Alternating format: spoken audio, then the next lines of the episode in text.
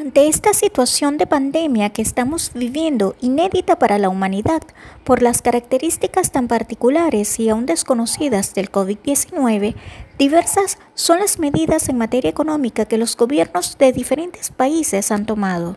Una de ellas es asumir las nóminas de las empresas tanto públicas como privadas mientras dure la pandemia.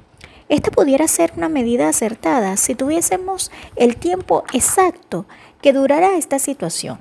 Dos meses, tres meses. Sin embargo, esa información aún no la tenemos disponible. Entonces surge la interrogante, ¿por cuánto tiempo los gobiernos estarán en capacidad de asumir tales costos? Sabemos que los recursos financieros son finitos, así se trata de la nación más rica del mundo.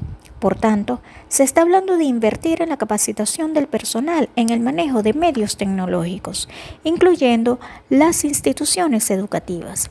Es decir, que quien hasta los momentos no se hubiese propuesto aprender, la situación lo está obligando. No obstante, en países como el nuestro, donde la conexión a Internet es extremadamente lenta y los recursos tecnológicos disponibles no son precisamente de última generación, dado el deprimido poder adquisitivo del venezolano, la iniciativa debe ir más allá de la capacitación. Todo esto es una oportunidad para que los gobiernos se den cuenta de una vez por todas de la importancia de invertir en tecnología.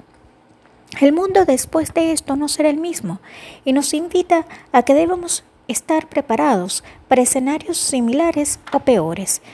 Pero sobre todo debemos educarnos, concientizarnos para evitarlos, siendo cada día mejores seres humanos. Hablo para ustedes, Marizuleika Portillo.